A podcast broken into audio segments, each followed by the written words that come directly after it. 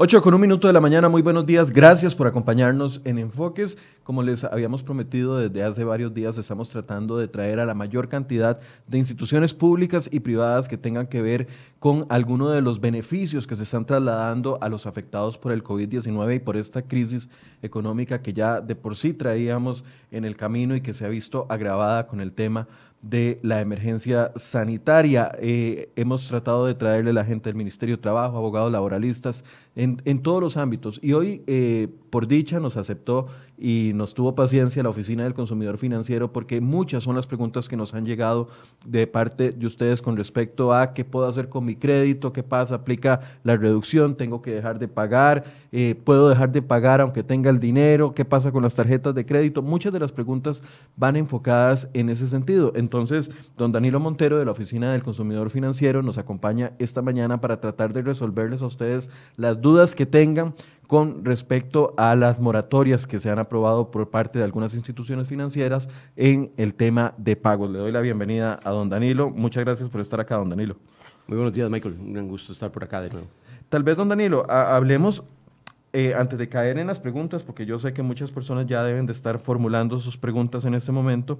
Eh, hablemos de la actitud que ha tenido el sector bancario hasta el día de hoy con respecto a esta emergencia. Algunos han tomado medidas inmediatas, otros las han ido implementando, pero a dos, tres semanas de la emergencia, casi que todas las instituciones han adoptado algún, algún nivel de trato blando hacia, sus eh, clientes. Eh, primero hay que entender que el negocio bancario no es un negocio fácil, no tiene nada de fácil porque es una labor de intermediación entre los ahorrantes y las personas que ocupan eh, financiamiento. Eh, de manera que entonces mm, no es tan como a veces la gente lo plantea en las redes sociales de que los bancos tienen ahí cajas de billetes que pueden repartir a la gente y si hay que dar más o dar más eh, tiempo para pagar es cuestión de esperar. En realidad los bancos lo que hacen es, si prestan 10 colones, 9 son de ahorro del público y uno es del banco, aproximadamente. De manera que entonces el banco, al ser mm, tremendamente bondadoso, lo que estaría haciendo es una irresponsabilidad con la plata de otros, de los que nosotros tenemos algún ahorro, los que tenemos cuentas corrientes, las empresas que tienen cuentas corrientes para pagar salarios, etcétera, etcétera. De manera que entonces los bancos han sido extremadamente prudentes porque tienen que devolver esa plata. Eh, de manera que entonces uno tiene que entender un poquito esa situación. Lo otro es que lamentablemente sí hay un grupo de compatriotas que han visto afectados su situación económica. Eh, el hotel cerró, los transportes dejaron de llegar, ya no hay eh, turistas que transportar en el aeropuerto. Eso es tremendamente doloroso. este, no, no nos imaginamos lo que puede ser que de repente los ingresos se vengan a, a nada eh, para estas personas. Pero también es cierto que ya teníamos una parte de la población que venía con problemas del pasado. 309 mil. Que pasaron en una... Desempleados. desempleados, pero además gente que estaba empleada, pero que fueron muy felices, muy, muy alegres en el uso del crédito. Y entonces desde el año pasado tenían problemas de endeudamiento y problemas de morosidad.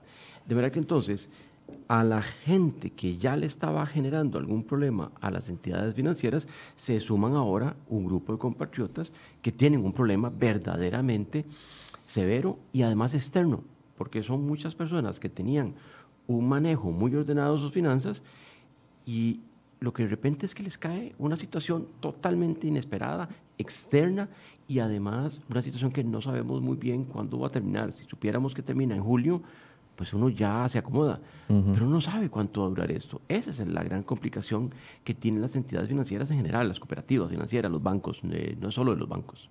Ahora, eh, las medidas que están aplicando los bancos solo aplicarán o las bondades o los beneficios o el ablandamiento, no sé cómo llamarle, de algunos de los pagos, las moratorias en algunos de los pagos, solo aplicarán para las personas afectadas directamente por la crisis del COVID-19, es decir, los 181 mil personas del sector turismo que ya no recibieron ingresos esta semana o los 109 mil personas del sector comercio que fueron afectadas porque o les redujeron el contrato, el, eh, la jornada laboral o les cancelaron el contrato o les suspendieron el contrato. Esas medidas aplican solo para la gente que logra demostrar o para el grueso de la población. Lo que el sistema financiero costarricense ha indicado es que van a tener prioridad y pareciera que en justicia así debiera ser, son estos compatriotas que han perdido el ingreso de repente a consecuencia del COVID-19. Eh, si yo había sido un poco irresponsable con mis manejos financieros en años anteriores, pareciera que yo debiera hacer fila. Las personas que sufrieron, están sufriendo y van a sufrir aún más esta situación de, de deterioro de sus ingresos o incluso pérdida del trabajo, esos debieran tener pero totalmente la prioridad, porque ellos, eh, la situación se les originó en una situación externa.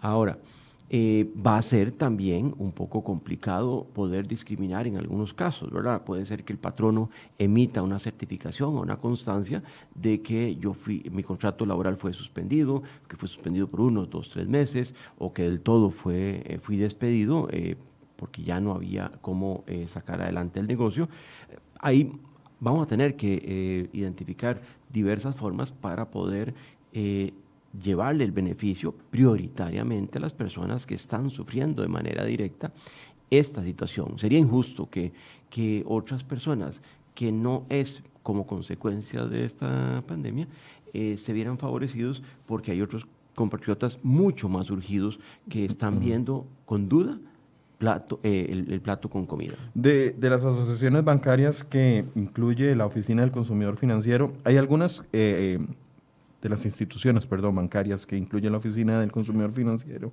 hay algunas que no están pidiendo requisitos como carta de despido, carta de reducción. Recuerdo, por ejemplo, el BAC que dijo todos los clientes se les puede trasladar las dos cuotas del crédito hipotecario actualmente hasta el final sin ninguna penalidad o, interés adicional. Lo mismo creo que hizo el Popular.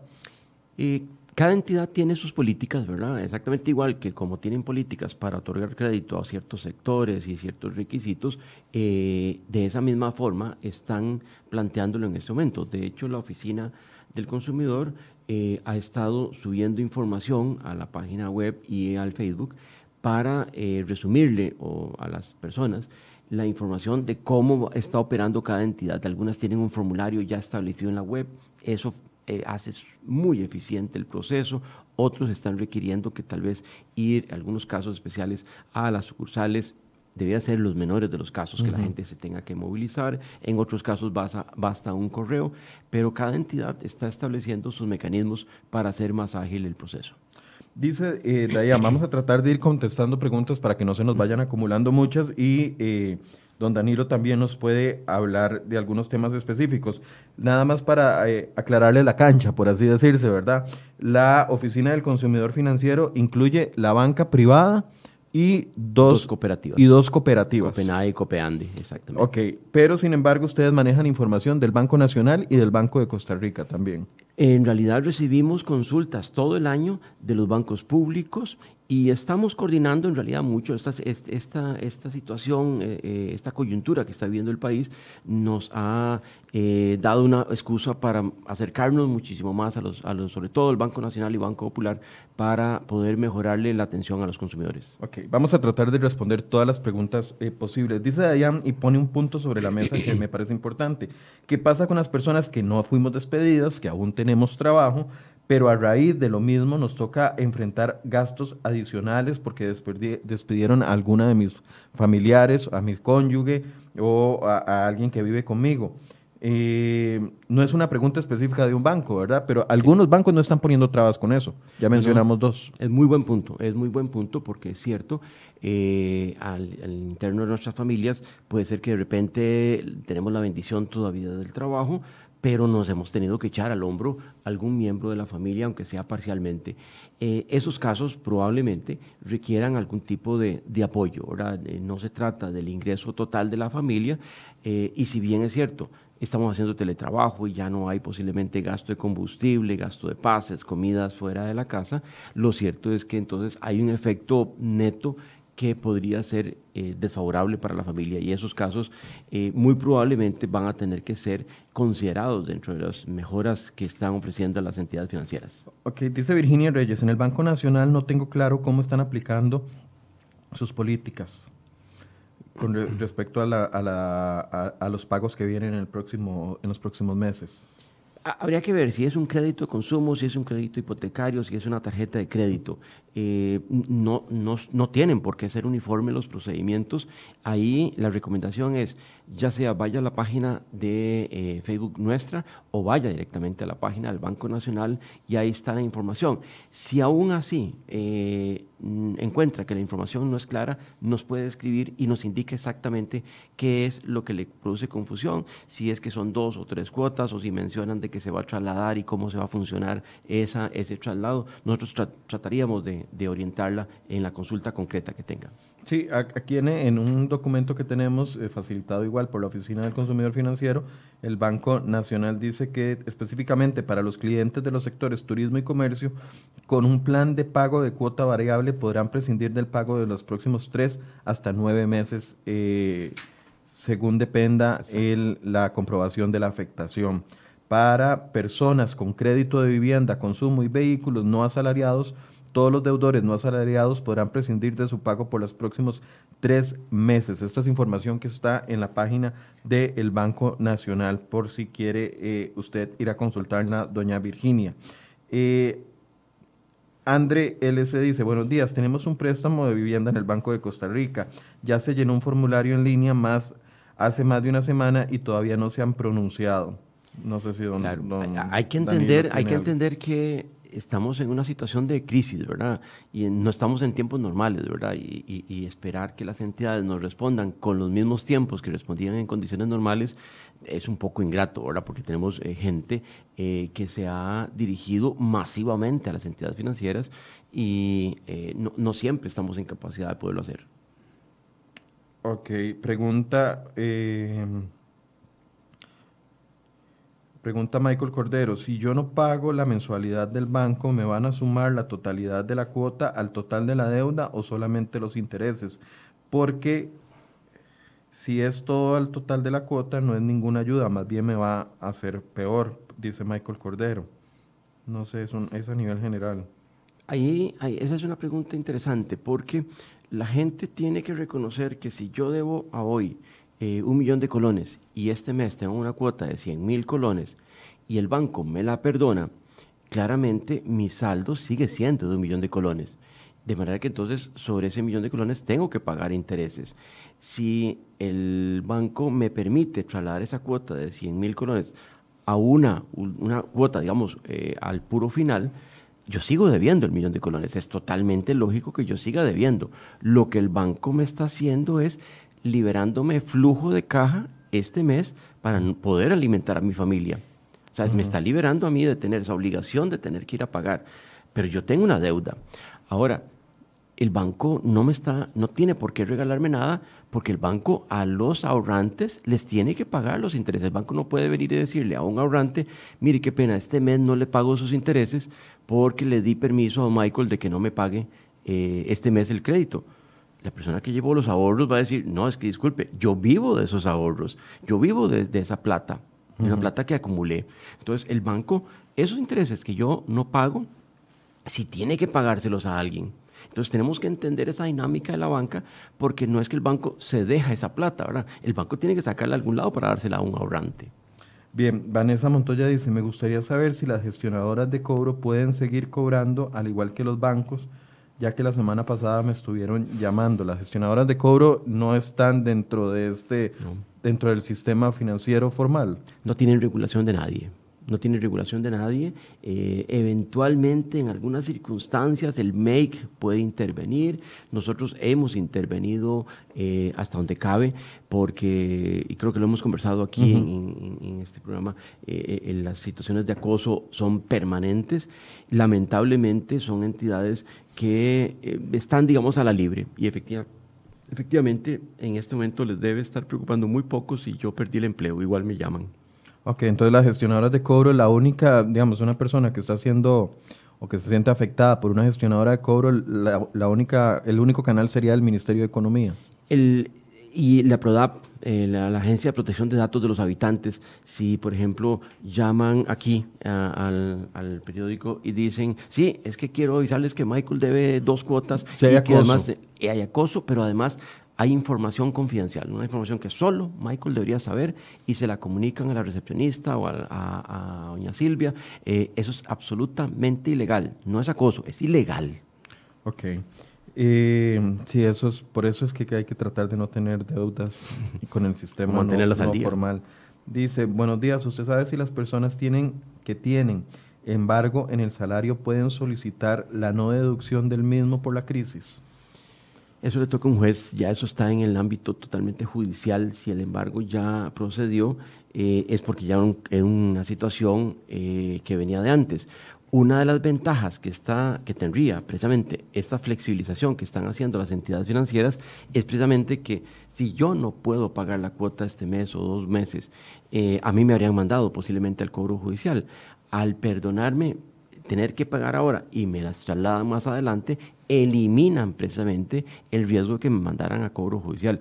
Pero cuando ya estaba en cobro judicial del pasado, eh, eso ya, ya estaba en un proceso judicial. Sí, ahí lo que tendría que acercarse es al juzgado eh, de cobro que le corresponde a la persona para, con un documento, demostrar que los ingresos se le redujeron y una vez ah, eh, demostrado eso, agregado al expediente, el juez se va a tener que ver eh, obligado a readecuar el monto. Recordemos de que lo que le pueden deducir a uno por medio de un embargo no es la totalidad del salario ni es una octava parte. Es una, octava, parte, de lo que usted eh, le llega de los ingresos. De los ingresos. Eh, pregunta, no, ya esta la leí. Cuando hay despido, dice Gretel Calvo, aplica la póliza que se paga por desempleo. Eh, sí, sí, este, sí, tenía desde luego la, la, póliza de desempleo. Sí, entiendo que en algunos casos surgió la duda de si eh, esas eh, pólizas aplicaban en ciertas circunstancias como esta, en las de una pandemia o situaciones de, fuerza mayor. Entiendo que las aseguradoras están revisando la aplicación de esa cláusula. La recomendación ahí es dirigirse necesariamente a la, a la entidad aseguradora. ¿Puede un banco, pregunta otra persona, puede un banco eh, eh, atrasar el pago de tres cuotas, pero después a subirle la cuota uno? Eh, vamos a es decir, yo no pago marzo, abril y mayo porque no tuve ingresos o porque tuve un gasto extraordinario y me acogí a ese, a ese sistema. Pero en julio me pueden pegar un subonazo de la cuota. Eh, no debiera porque eso significaría como que le acortaron el plazo, ¿verdad? Lo que entendemos es que prácticamente todas las entidades bancarias lo que están haciendo es trasladando más adelante, o sea, ampliando el plazo y manteniendo la cuota, ¿verdad? Eh, no recuerdo haberme visto ningún caso en el cual le puedan aumentar la cuota, ¿verdad? Porque entonces ahí sí que eh, afectarían a la persona. Pero si tiene una duda concreta de un caso específico, que nos escriba y nosotros lo revisamos. ¿A dónde le tienen que escribir a la Oficina del Consumidor Financiero? Nos pueden escribir al correo info arroba OCF, las iniciales de Oficina del Consumidor, punto FI punto CR. Voy a repetirlo para que mi compañero Federico lo agarre y lo ponga en pantalla. info arroba Dice Sharon Izaguirre, al trasladar las cuotas, ¿en qué me afecta a mí en los intereses o en el pago de otros rubros? Eh, si se trasladan dos cuotas al final del crédito. En realidad, lo que están es simplemente alargando el plazo y me están permitiendo no tener que pagar estas dos cuotas. De nuevo, esa liberación de esa obligación que yo tenía de pagar estas dos cuotas de este mes o tres cuotas, lo que hace es liberarme efectivo para poder atender mis necesidades básicas. Yo no vería a una persona agarrando esas cuotas que ya las tenía para irse de paseo, ¿verdad? Este, eso sería absolutamente inaudito es con el afán de que las personas se aseguren que tienen para pagar comida, para pagar servicios públicos, eh, lo mínimo para sobrevivir. De manera que entonces, dentro de dos o tres meses, dependiendo del arreglo, las personas retomen, confiamos en que la eh, economía más o menos vuelva a la normalidad y yo vuelvo a seguir pagando mis cuotas y allá, más adelante, hacia el final del crédito, me encontraré esas dos cuotas que me perduraron ahora. Pero, en buena teoría, yo tengo siempre una obligación por un monto de capital y una tasa de interés. Eh, les voy a leer, hay varias preguntas o varias personas que están diciendo que el Banco Popular eh, les va a subir la cuota después de los tres meses. Le voy a decir la información que tenemos hasta este momento.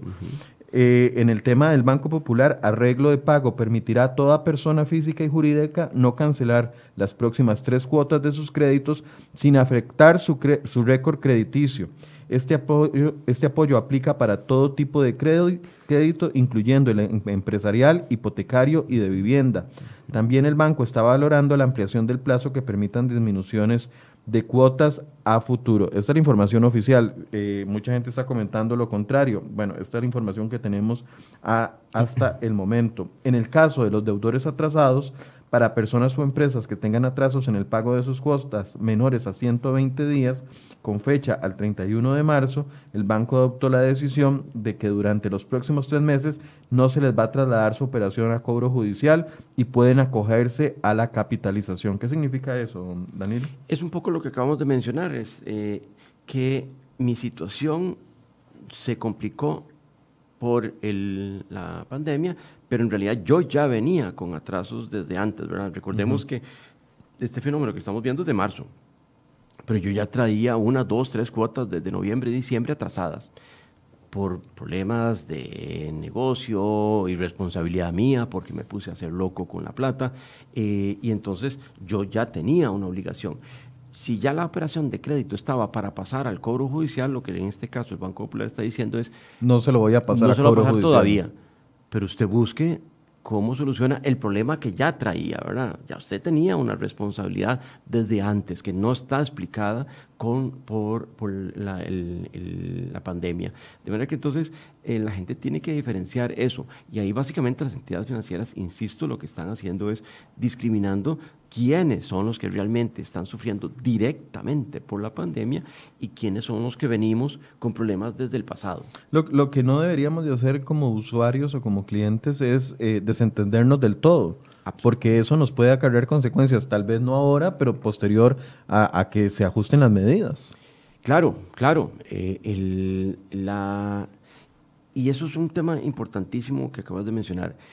Si yo tengo la capacidad de poder pagar, mejor pago, mejor pago, porque tarde o temprano voy a tener que volver a retomar el pago de, de mis créditos.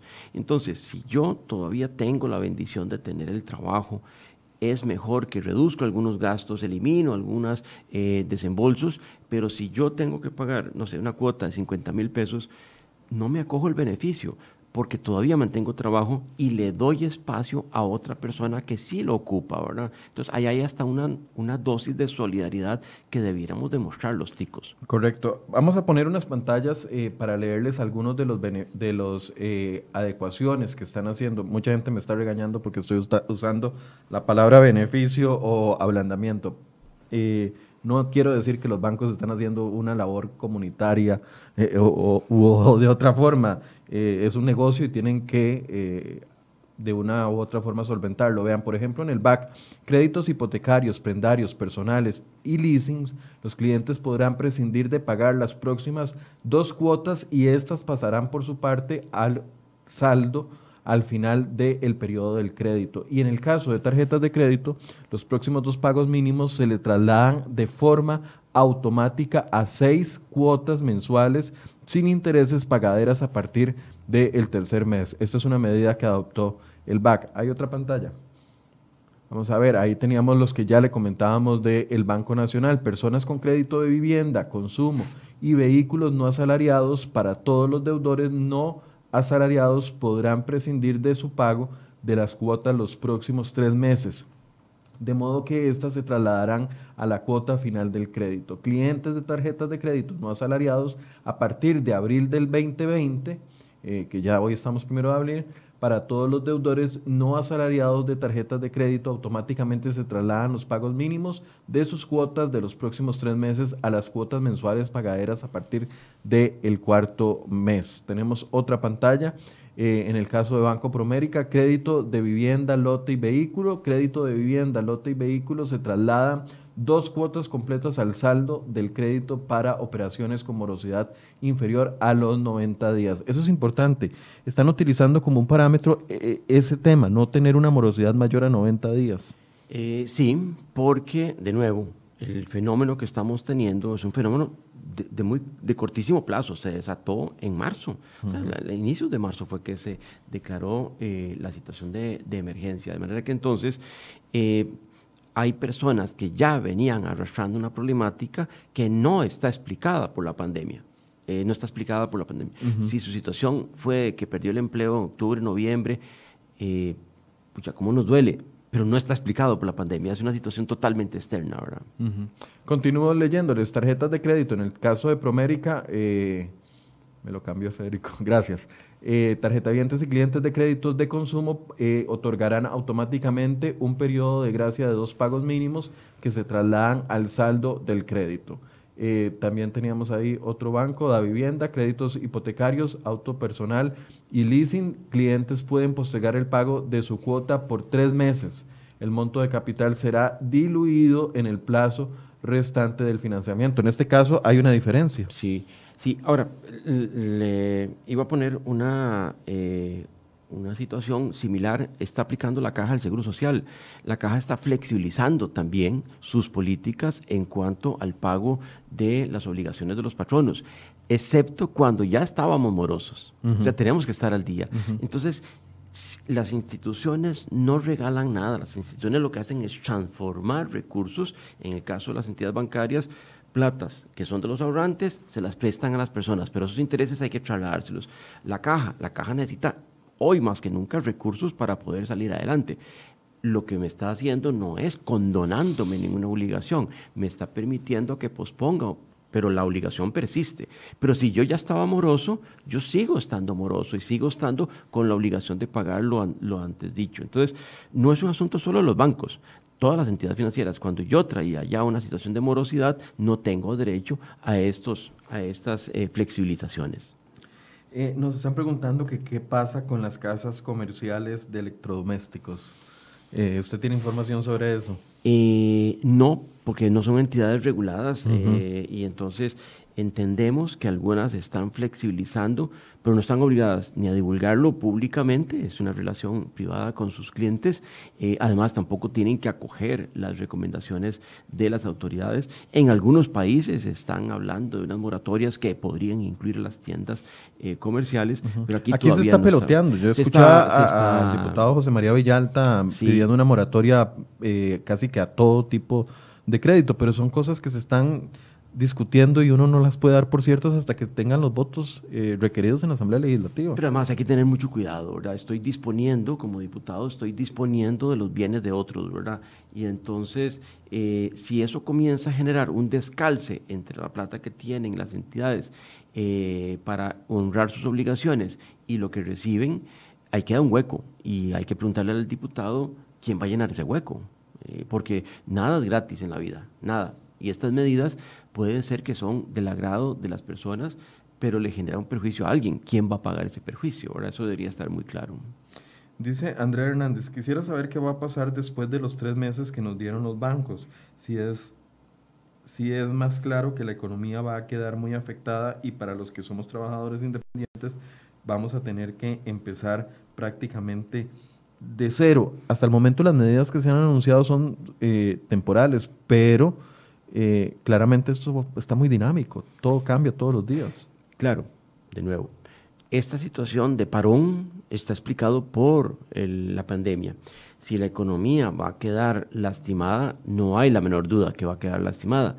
Pero si yo ya en mayo vuelvo a tener empleo, uno, esperaríamos que las empresas comiencen a reanimarse muy rápidamente. Cuando yo tengo ingreso y me dejan ya salir, vuelvo a salir, vuelvo a utilizar servicios públicos, taxis, buses, vuelvo a ir a la sodita a comprar eh, mi almuerzo, vuelvo a comprar periódicos en la calle, etcétera, etcétera. Entonces la economía se vuelve a dinamizar y si yo tengo ingreso puedo volver a retornar a mis obligaciones. Eh, algo que a nosotros nos encantaría, nos ilusiona, es que después de esta crisis la gente caiga en cuenta de que ser ordenado con las finanzas paga, porque no podemos garantizar que en un futuro no volvamos a tener otra crisis como esta. Esta crisis está golpeando a mucha gente más de lo debido porque no acumularon, no acumularon alguna reserva. Y no es cierto que es que uno tiene que tener salarios de 2, 3 millones para hacer una reserva. Conozco montones de personas con salarios de 300, 400 mil colones que logran vivir con eso.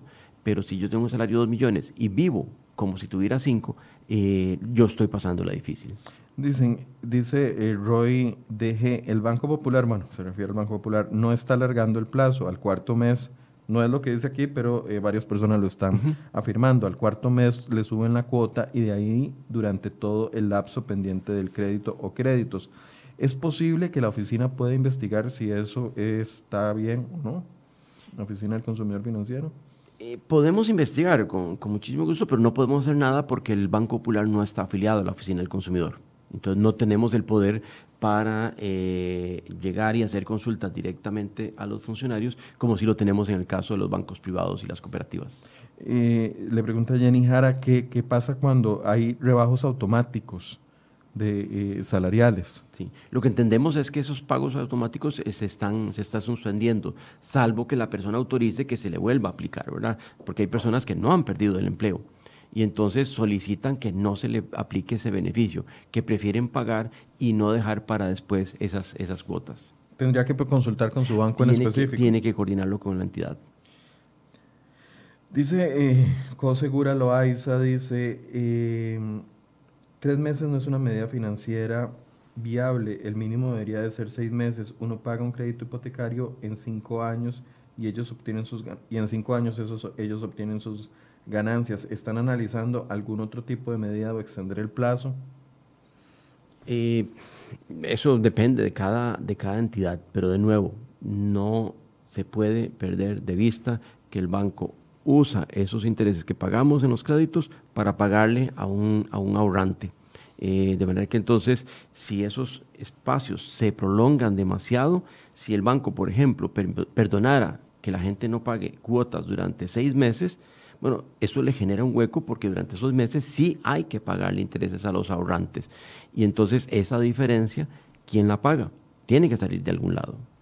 Eh, están preguntando mucho por el tema de universidades. De lo que recuerdo, lo único, el único que se ha pronunciado hasta el momento es COPE. CONAPE. CONAPE. CONAPE. CONAPE diciendo que también eh, mandó un correo electrónico, que se los podemos poner ahorita, un correo electrónico donde la gente afectada puede eh, obtener algún tipo de traslado de pagos para las personas que tienen préstamos en CONAPE. Preguntan qué, qué pasa con los que tienen eh, letras de cambio firmadas con universidades.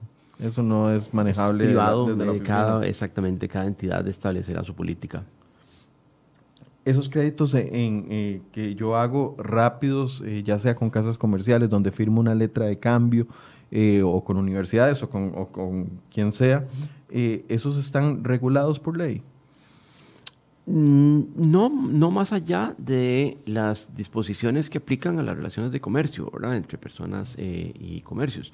La, eh, hay disposiciones en el Código de Comercio, en la Ley 7472, eh, en, lo que, en lo que corresponda en el reglamento de tarjetas de crédito y de débito, em, pero en principio hay una amplísima eh, libertad de, de contratación. Eh, además, la letra de cambio es una forma mediante la cual se documenta el crédito, pero la letra de cambio en sí misma no, no es la deuda, es, es la que mm, refleja que existe una deuda. Puede haber sido un pagaré o cualquier otro, incluso una factura comercial, puede, podría ser eh, una, una, factura a, crédito. De manera que entonces ahí eh, estamos atenidos a la forma como se concretó la operación. Doña Nancy Artavia le pregunta que si tiene información sobre los créditos en cooperativas.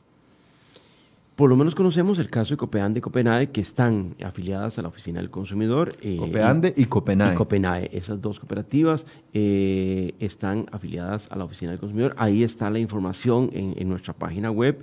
Eh, han estado estableciendo ellos ya venían con una serie de disposiciones desde antes, incluso la pandemia, por un poco a raíz de la situación de, sobreendeudamiento de las personas, ya venían trabajando algunos esquemas, eh, han estado explorando otras posibilidades, eh, están igual que los bancos ofreciendo flexibilización en el pago de, las cuotas. Eh, otras cooperativas no podríamos decirle porque no están afiliadas a la oficina del consumidor, pero debemos interpretar de que algunas de las, de las otras eh, grandes eh, servidores, Copecaja, algunas de estas otras, deben estar haciendo disposiciones que andan más o menos por el mismo, por el mismo tono. doña Jania Ortega nos pone un caso, mi hija paga una hipoteca por una casa, todo siempre ha sido puntual. Hoy nos damos cuenta que le recortaron la jornada a la mitad, por tanto la mitad de sueldo. No nos alcanza para pagar eh, con el Banco Nacional. ¿Qué debemos hacer con la información que tenemos hasta el momento? Lo que entendemos es que casi todas las entidades están aplicando automáticamente este beneficio, algunos de estos beneficios que hemos estado mencionando, en forma automática. O sea, si yo quiero pagar, ahí está mi cuota y yo voy y la pago, eh, sobre todo si es por Internet Banking. Eh, si yo no pago, normalmente las entidades financieras están interpretando que me estoy acogiendo a ese beneficio. Entonces establecieron mecanismos eh, operativos para que eh, si yo no pagué, se interpreta que estoy acogiéndome a esa prórroga y están trasladando las cuotas conforme a lo que cada entidad haya indicado. Entonces, lo que sería importante es que haga la consulta, si tiene duda, a, la entidad financiera, pero lógicamente, si yo tengo que pagar mañana 2 de, abril eh, y no puedo pagar, la entidad interpretará de que yo me acojo a ese beneficio. Si no le cae el depósito, interpretará que me acojo el beneficio. Exactamente. Ok, tengo un crédito en Instacredit y no lo puedo pagar, ¿qué hago? Eh, Ubicamos que es Instacredit dentro del sector bancario. Es una financiera no regulada, una financiera, una entidad financiera no regulada que eh, otorga créditos eh, rápidos con tasas muy, muy altas. Y ahí tendría una negociación directamente con ellos, salvo que la entidad se haya puesto en contacto con la persona y le haya indicado algún trato diferente. En este caso también sería acudir al MAKE. Eh, es que no. No, si no hay una. Si yo tenía la obligación de pagar eh, y la entidad no me ofrece ningún beneficio, eh, persiste la obligación, ¿verdad? Sería una entidad insensible y todo el asunto, pero, pero digamos, hay una obligación que contractualmente quedó firmada yo no puedo ir al MEC y decir, mire, es que me está cobrando y no puedo pagar. Eso se ventila en los tribunales. En los tribunales un juez conocerá la demanda de la entidad de Instacredit en este caso, diciendo que Daniel Montero no puede pagar. Y yo le explicaré al juez cuál es la situación y el juez resolverá. Pero no, el, MEC, por la vía administrativa, el MEC tendría muy poco que, hacer ahí en eso. Ok. Em, Erika Madrigal, ¿se eliminarán las comisiones por saldo mínimo en cuentas de ahorro? Eh, hemos visto que las entidades, algunas entidades, por ejemplo, en, el caso de algunas cooperativas, en las cooperativas, que se han estado eliminando algunas temporalmente, algunas comisiones, eh, y podría ser, podría ser que esas comisiones se eliminen. Em, pero tendría que hacer la, la, persona la consulta en la entidad concreta, ¿verdad? Para saber si eso, si ese rubro está incluido. Eh, ok. Em, que estoy tratando de buscar aquí porque Melissa Barquero dice qué medida tiene el Banco Nacional con los asalariados. En realidad, no importa si soy asalariado o un empresario o un microempresario. Lo cierto es que la facilidad, y creo que lo acabas de leer, en el caso del Banco Nacional y creo que Popular y los bancos privados han indicado que ya sea un microempresario, una empresa eh, independiente o un asalariado, eh, van a tener la posibilidad de posponer eh, el, pago de esa, de esa cuota sin que eso les perjudique su récord. Nos preguntan si uno puede declararse en quiebra para no pagar. Las personas no. se declaran en quiebra las, las empresas y, eso de todos modos lo hace un juez. Las personas lo que podrían es solicitar un estado de insolvencia.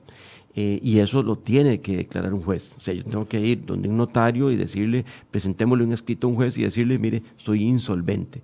El juez lo va a valorar y el juez determinaría si cabe la insolvencia. En Costa Rica esta figura está muy, muy poco desarrollada en la legislación y eh, a diferencia de otros países, y si el juez declarara la insolvencia, casi que desaparezco eh, civilmente, ¿verdad? Una, un, un curador eh, tomaría control de todos mis bienes si los tengo y mis obligaciones y prácticamente yo desaparezco. Ahora este, difícilmente voy a poder contratar un alquiler de una casa, un apartamento, eh, contratar una escuela para mis hijos, eh, prácticamente desaparezco. Es una, es una figura muy poco mm, viable en, el país. Eh, sí, siguen llegando preguntas sobre universidades. Dicen, en las agudas Tadeo solo nos dieron un 10% de descuento a los estudiantes en la última cuota de este cuatrimestre. Aplica solo si se paga antes del 4 de abril. Eh, al no ser una entidad eh, financiera regulada. Claro, de nuevo, hay que entender que las universidades tienen que pagar edificios, energía, computadores, eh, posiblemente préstamos, pagar profesores, y entonces en la medida que me perdonen a mí 10, 12, 15% en la factura, la empresa, la, la, empresa que administra esa universidad dice, bueno, ¿cómo cubro yo le traslado ese problema a la, a la, persona que me alquila las instalaciones o a la persona que me da las clases. Entonces, la, universidad también tendría que devolverse y decirle a sus profesores, vean qué pena, como le estoy bajando las eh, mm, cuotas a mis estudiantes, a ustedes les voy a bajar el salario. O sea, es una cadena, o sea, la economía es una completa cadena de, de relaciones. Don Gustavo Romero le, pone un planteamiento, don, Danilo, le dice, en un crédito hipotecario la mayor parte de la cuota son intereses. Esas dos cuotas pasan al saldo del préstamo. Esa es la primera parte de la pregunta. Es decir, para bajar el capital, en realidad la ayuda se transforma en cinco o seis cuotas adicionales para poder bajar el capital. No sé si le quedó claro. Eh, hay, que hay, que entender, hay, que entender la dinámica de un crédito hipotecario, un crédito de largo plazo es, es muy particular y, las personas eh, tienen que sentarse a hacer unos numeritos muy sencillos, pero hay que sentarse a hacerlos. Un crédito hipotecario típicamente es a 10, 12, 15, 30 años. Normalmente hasta la mitad del plazo uno lo que está pagando es principalmente intereses.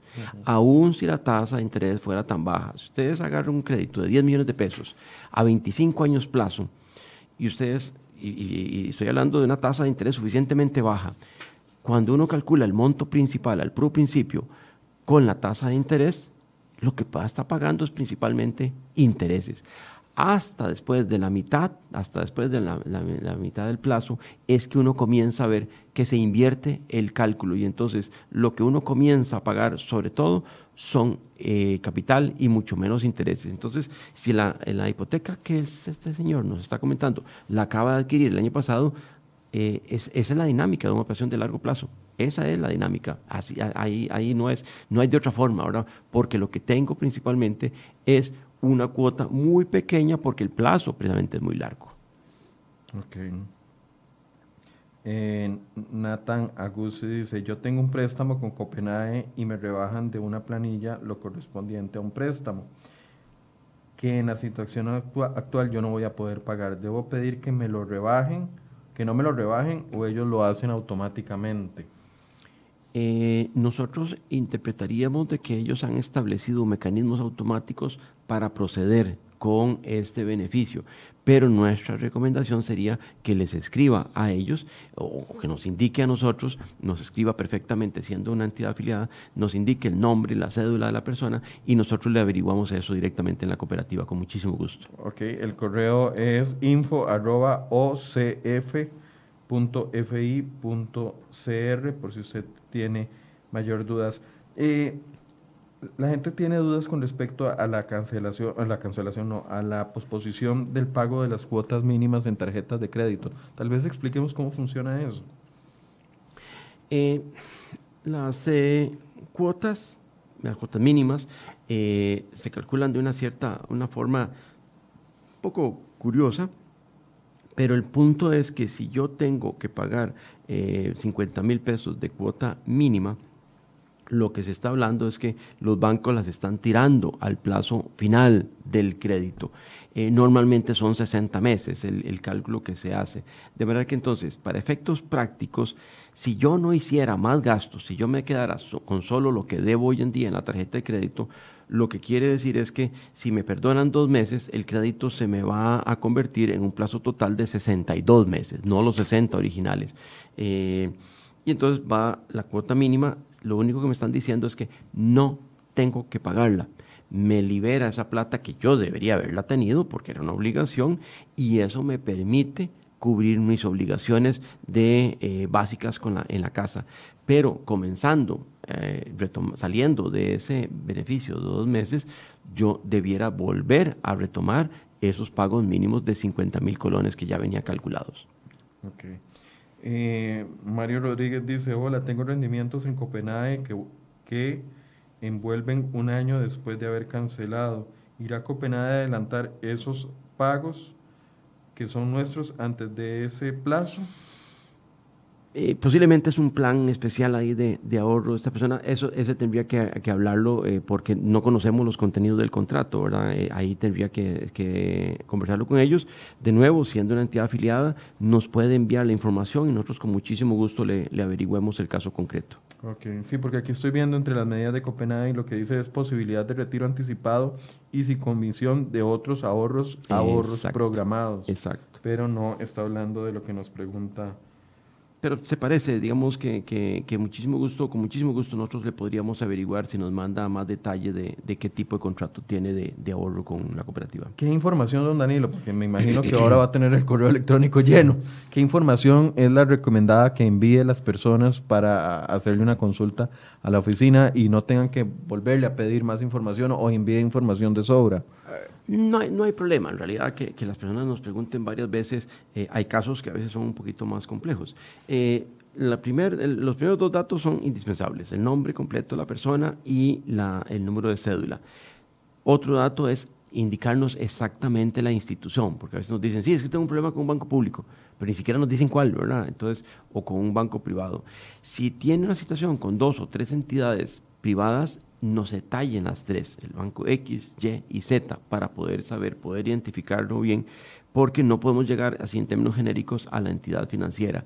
Eh, y luego, eh, de la manera más eh, sintética, pero mmm, completa, nos indiquen exactamente el problema. En realidad, muchos de estas consultas que nos acaban de, enviar los estimados este, oyentes, yo creo que eh, así es como hay que indicarlo, ¿verdad? El banco tal cosa, tengo una operación de crédito hipotecario, es el número de operación tal cosa, eh, tengo dos cuotas, ¿me pueden explicar cómo se van a, administrar? Nos escriben y nosotros, si necesitamos ampliarlo, nos dirigimos a la entidad financiera. Ok, muchas preguntas nos están llegando sobre el tema de, por ejemplo, Mary Jaramillo, en el caso de los impuestos para patentes de negocios, ¿cómo se procede? Bueno, eh, eso no es un tema del que estamos hablando el día de hoy, sin embargo, cada municipalidad ha aplicado Exacto. diferentes tipos de acciones. Recuerdo, eh, por el momento, la Municipalidad de San José y la Municipalidad de Escazú ha tomado medidas en sí. el pago de patentes. Por otro lado, el, el Por otro lado, eh, Hacienda también. Ayer, ayer nos decían, correcto, uh -huh. que el Ministerio de Hacienda o el Ministerio de Salud eh, o la Caja del Seguro Social uh -huh. ha suspendido la, el cierre de cualquier tipo de local Comercio, comercial si está pendiente con la, el pago de las patentes. Entonces, lo que le recomendamos a doña Mary Jamari, eh, Jaramillo es que acuda a su municipalidad para que específicamente pueda hacer la consulta al respecto. Ahí de nuevo recordar a la gente, lo que están es flexibilizándole a los comercios esas, esos impuestos, pero no es que nos están condonando los impuestos, en algún momento hay que pagarlos, exactamente igual con el IVA. Nos están liberando flujo de caja para pagarle a nuestros empleados, pero el IVA hay que, hay que pagarlo antes del final del año. Roger Rivera hace un planteamiento que yo sé que les preocupa mucho, es qué pasa si después de estos tiempos de gracia o de extensión o de prórrogas eh, la situación no mejora. Eh, la recomendación en este momento es vivir un día a la vez. Eh, mal haríamos en a las penurias que tenemos y al estrés que estamos viviendo, agregarles la penuria de imaginarnos lo que podría pasar. La confianza sería, y creo que las autoridades de salud han hecho un extraordinario trabajo, eh, y confiar que efectivamente estemos saliendo del COVID ya en mayo, y en mayo habrá tiempo de replantearnos esto, y posiblemente con suerte salimos mucho más fortalecidos y la economía mucho más ordenada. Pero... Eh, eh, ahorita deberíamos tratar de resolver el problema del plato de la comida de, de, esta semana, ¿verdad? Le pregunta si la mutual a la Juela está afiliada. No, las mutuales no, los hemos invitado, pero eh, um, no, no, ha habido espacio como para poder conversar eso. Esperaríamos que este año eh, se nos acerquen. Damaris Vindas, eh, si hay alguna medida que haya tomado los créditos hipotecarios de la Caja Costarricense del Seguro Social. Eh, lo que entendemos es que están aplicando algo parecido, evidentemente pues la caja no es afiliado nuestro, pero están flexibilizando exactamente igual eh, estos mecanismos de, de, pago, no están perdonando cuotas, están flexibilizando el pago de estas cuotas y trasladándolas más hacia adelante.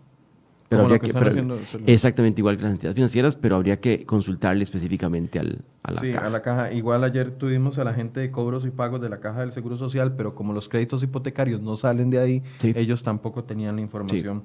Vamos a tratar de conseguirla con eh, la oficina de prensa de la caja. Wendy dice, sé que, Wendy Martínez, sé que están conversando sobre los préstamos, pero han visto casos respecto a cuotas condominales.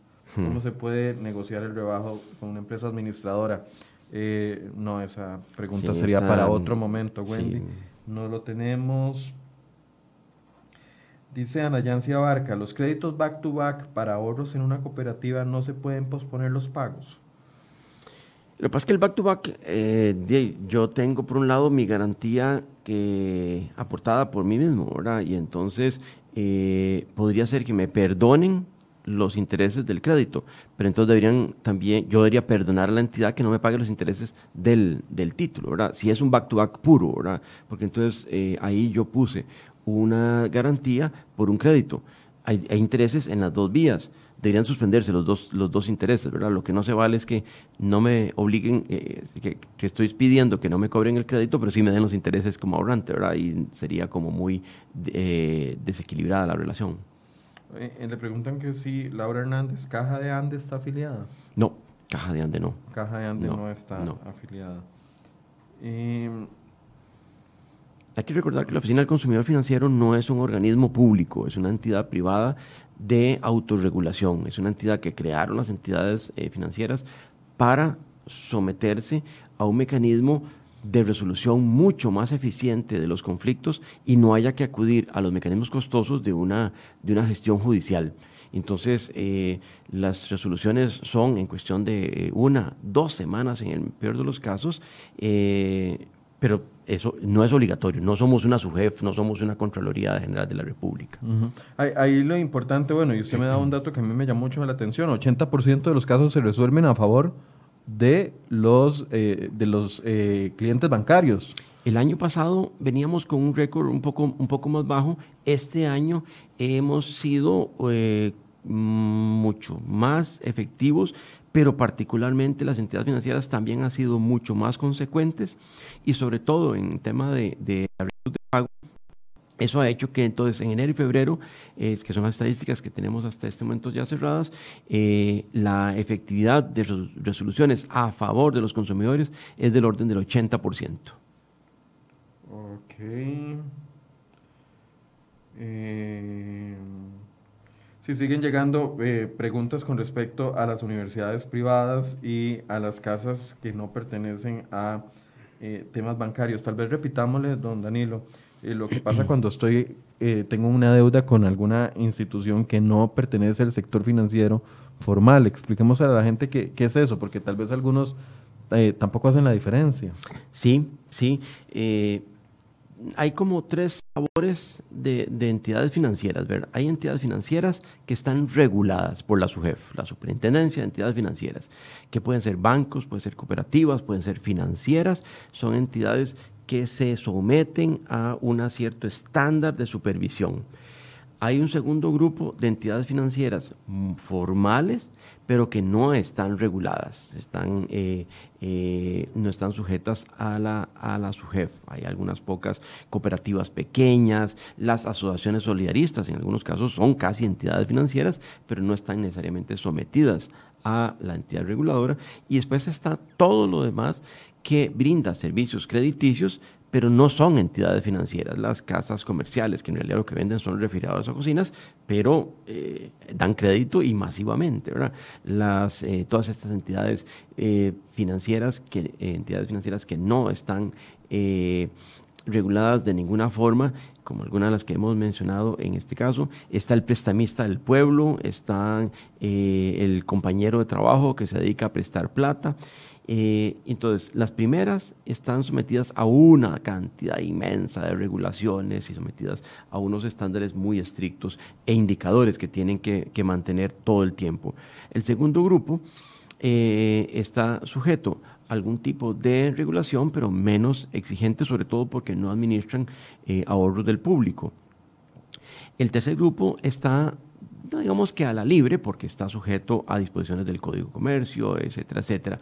Eh, pero estas entidades que podríamos incluir las universidades, en la medida que financian sus carreras, eh, son entidades en donde las relaciones son privadas, una relación comercial que, eh, en donde me están brindando un servicio que me están permitiendo pagarlo a plazo.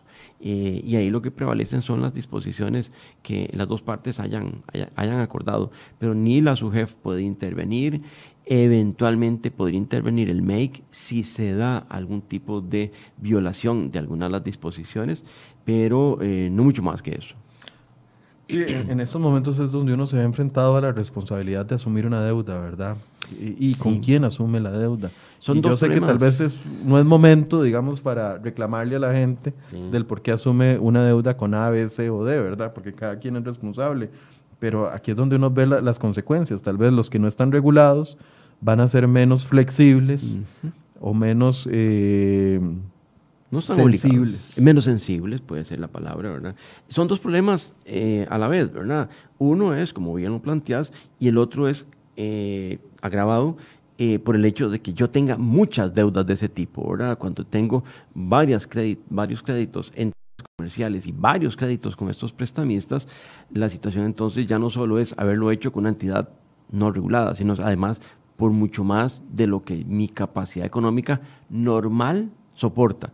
Y si tras de eso se me viene una situación económica como la que tenemos hoy en día, eh, pues sí, nos compramos la lotería completa. Hay, algunos eh, también eh, pantallas de otros bancos que han tomado decisiones y que se las vamos a leer antes de ir haciendo un cierre. Eh, aquí hay un documento bastante amplio que la Oficina del Consumidor Financiero nos facilitó.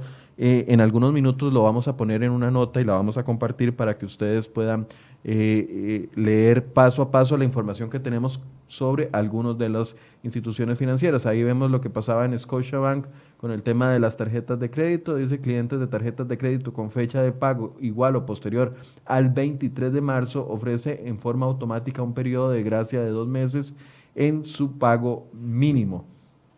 Eh, tenemos ahí el Banco de Costa Rica, dice se brindará un periodo de gracia total de 6 a 12 meses, es, de, es decir, el capital y los intereses no se le cobrarán en ese periodo. El cliente pagará automáticamente lo que corresponde a pólizas relacionadas con el crédito.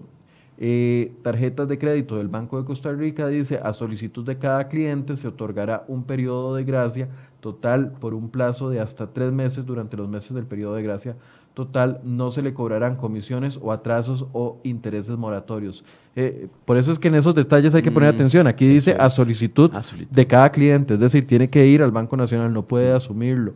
En el caso de la vivienda, eh, creo que ya lo habíamos leído, créditos hipotecarios, auto, personal y leasing eh, personal, los clientes pueden postergar el pago de su cuota por tres meses. El monto capital será diluido en el plazo restante del financiamiento, mientras que el pago de los intereses y seguros se trasladan hasta la última cuota del crédito y ahí también viene lo referente a las tarjetas de crédito.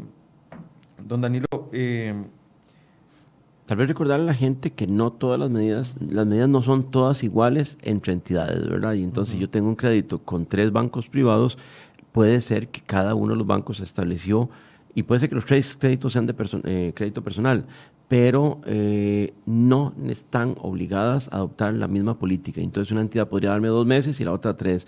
Una diluírmelo en el plazo y otra ampliarme el plazo. Y otra, eh, este... cobrarme todavía las comisiones y la otra perdonarme las comisiones. De manera que entonces la gente no debe pensar bajo ninguna circunstancia de que si un tratamiento es en una entidad, en la otra tiene que ser idéntico. No es así. María Morera dice, ¿dónde puedo consultar si una entidad es regulada o no?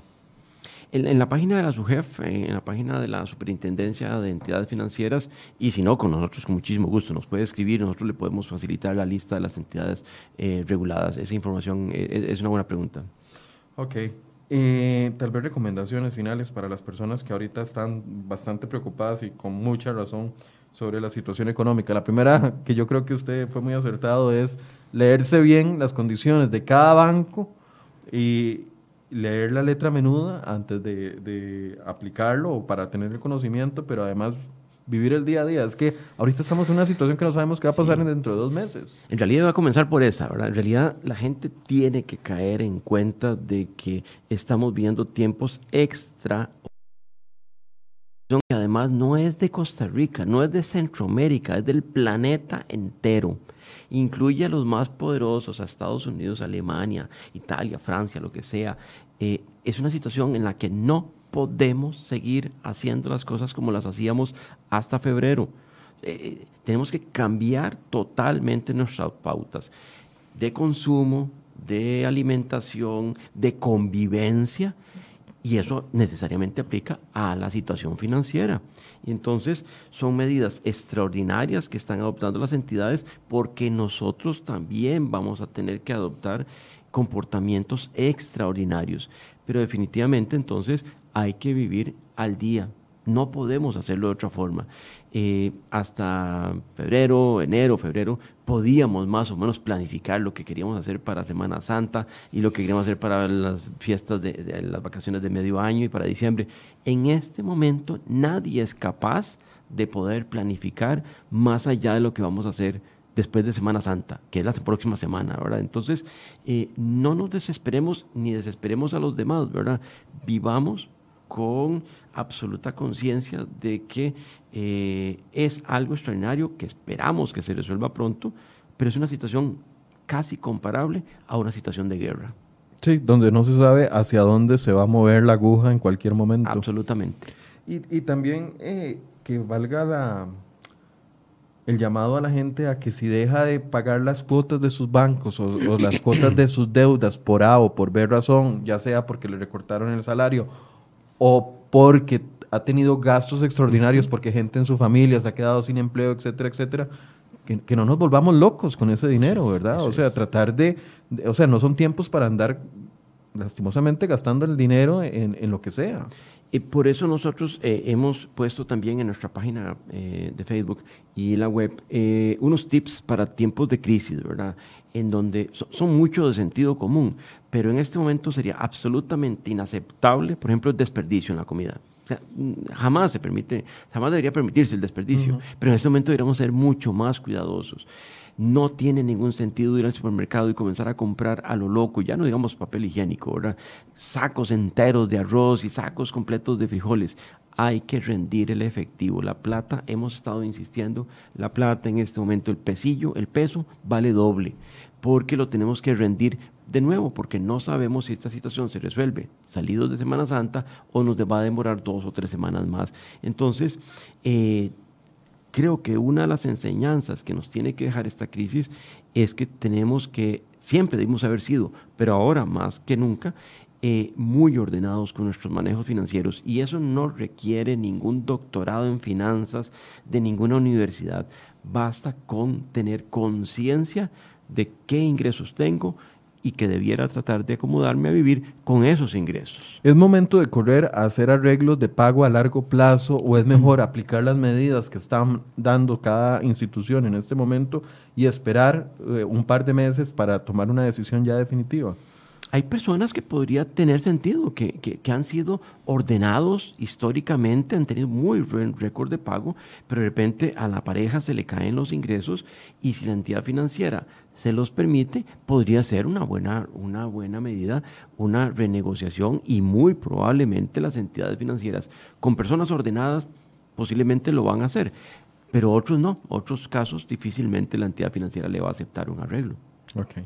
Eh, muchas gracias, don Danilo, por habernos acompañado esta mañana. Un gusto, Michael. Un gusto. Y muchas gracias a ustedes. En unos minutos les vamos a publicar una nota con todo este listado completo. Es bastante largo, pero incluye al menos, me pareció leer, tres instituciones bancarias. Deberían ser 10, eh, 12, con 13 o 14, sí. Eh, creo que hoy en la mañana estábamos liberando una nueva versión porque algunas de estas medidas también se han estado actualizando. Habían entidades que en la semana pasada no habían anunciado todavía medidas, ya ahora sí las hay. Entonces tenemos eh, información que eh, probablemente, eh, posiblemente anoche ya quedó en, la página web. Ok, entonces en unos minutos se las vamos a estar compartiendo ustedes en una nota acá en ceroy.com para que la tengan la información actualizada y puedan saber a dónde tienen que acudir con respecto a las consultas específicas. Y si no, la Oficina del Consumidor Financiero eh, ya les ofreció este correo electrónico info arroba ocf.fi.cr,